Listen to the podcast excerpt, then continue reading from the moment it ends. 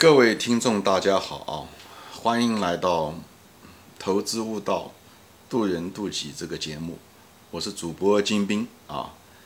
今天呢，我们来谈一个人物啊，就是董宝珍先生啊。嗯，在价值投资中啊，我们知道就是巴菲特，在美国的这个巴菲特芒格先生啊，就是。是大家非常尊重的大师级的这种投资大师啊，在中国价值投资中，我觉得价值投资中的第一人就是董宝珍先生。呃，我对他是非常尊重啊。嗯，他也写过两本书，呃，《熊市是价值投资的春天》，好像是这个。啊，十年前写过一本啊。啊，以后十年以后又写了一本，是最近，我并不是推销他的书啊，我连他他本人我都没见过啊，我也不认识他，他也不认识我，啊，我只是给大家推荐啊，这两本书非常好，呃，此人在做茅台赚了很多钱，他好像也是做呃软件啊或者是计算机啊，或者是 IT 方面出身的啊，当初，但是后来就是从事金融几十年啊。呃，我在这他两本书上面收益非常非常多，呃，我也建议大家看这两本书啊。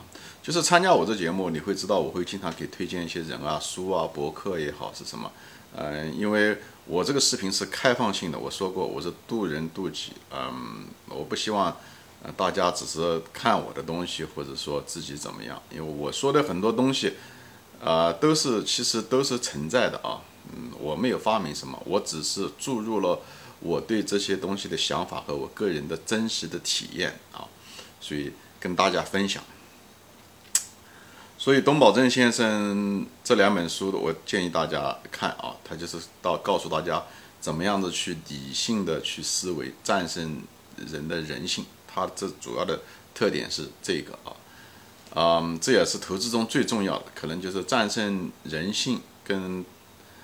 就是人性的博弈吧，可能是投资成功的占百分之七十。我相信在这个市场上，无论是投机也好，投资也好，时间久的人可能都有这个体会啊。人性才是真正的这个竞争优势。作为投资者来说啊，以后童宝珍先生还写了一个东西，但是没有在他书中，他但是他写了一系列的一些像，就是。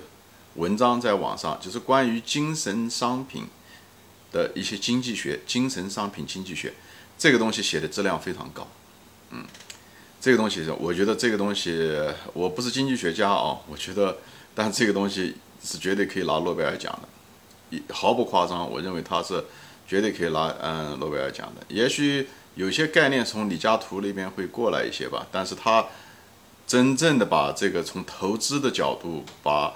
精神商品经济学就是对奢侈品，诸如茅台之类的这个经营模式，为什么茅台这么好，说的非常的透彻啊。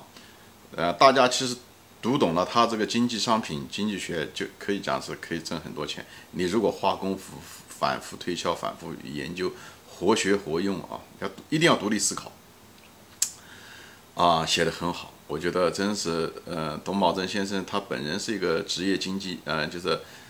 基金管理者吧，人他的性格我也很喜欢啊，很有这种敢做敢当的这种气质啊。呃，他在茅台上赚了很多钱，呃，现在好像是做银，想做银行这个东西，中国的银行这一点我有点保留啊。所以董宝坚先生是我最尊重的中国投资者，呃，不是之一啊，是唯一的。啊，另外一个也算吧，就是。段永平先生啊，段永平先生可惜，呃，他太忙，呃，也没有写出书来，所以我对他也不是特别了解，只是一些呃采访片段啊。他也是对投资非常有领悟性的，因为他是企业家出身啊，所以他生意就是投资，投资就是生意，他在这方面一定是有很深的领悟。可惜，嗯，关于他的这个心得啊。著书啊讲的比较少，所以我也没有资格评论。嗯，唯一的我不是特别同意董宝珍先生的，就是一个就是我觉得他还有两点啊，我不是特别同意。一个就是他曾经在茅台的时候，二零一三年、二零一二年、二零一四年用了很多的杠杆啊，这一点我挺反对的。我觉得价值投资者用杠杆，实际上也是认为股价一定不会跌到这种程度，对不对？否则杠杆会击穿你。那么股价的价格到底怎么样？最后不是由你来定的嘛？实际上是由大众别人的疯狂程度，对吧？恐慌的程度决定的。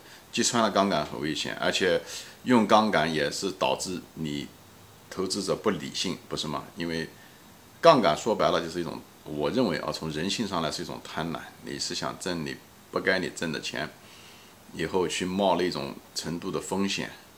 以后讲白了就有点抄底的味道啊！我觉得这在操作和心理上都会造成一定的扭曲。嗯，我我不提议大家这么做啊。呃，另外一点我不是特别同意，嗯，董宝珍先生的，就是他有一个很强烈的爱国情怀啊。我觉得每个人都有爱国情怀，都应该的。但是如果把在放在投资上面的话，嗯，可能会有一定问题啊。他就觉得中国。因为我们爱国嘛，所以他会觉得中国一直会向上，经济一直往上走，嗯，这是不可改变的大的趋势。呃，这个东西我不是特别苟同。我觉得中国的股市是有一定的政治风险的。呃，这是我们的，还有，呃，一个国家往上走，不代表它一定，呃，一直往上走。它很可能有这几十年中间，甚至时间会更长，它会出现一种经济上的一种。倒退这是很有可能的啊，这历史上都有过。当年富甲天下的阿根廷跟美国可以比美，那现在阿根廷衰落成什么样，就是因为它的这个很多东西发生了一些变化啊。它嗯，还有另外就是缅甸，缅甸也是军政府。缅甸当年在中国，呃，在亚洲是最富裕的国家啊，比日本比任何一个国家都富裕。你看看现在。五六十年以后，你看六七十年以后，你看缅甸是什么样？世界上亚洲最穷的，可能世界上也算是比较穷的国家啊。虽然这是一个小概率事件，就是咱们中国一直处于上升通道上啊，有一些暂时的这个挫折，都我们都明白。所以咱们中国能够就是。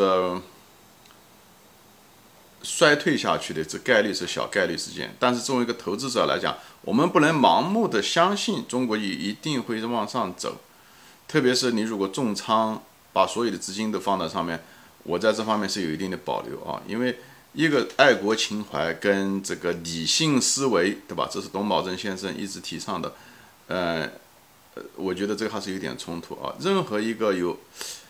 带着意识形态的，比方说是宗教的意识形态啊、倾向啊，或国家爱国的倾向啊，这些东西我这都是个人的倾向。但是作为一个投资者来讲，不应该把它带入。带入的时候，就像芒格先生一样的，一旦有这种意识形态的东西带入来，它会干扰你的判断力，它就干扰你的理性，会让你呃做出一些错误的判断啊。呃，同时我又非常佩服董宝珍先生对这个。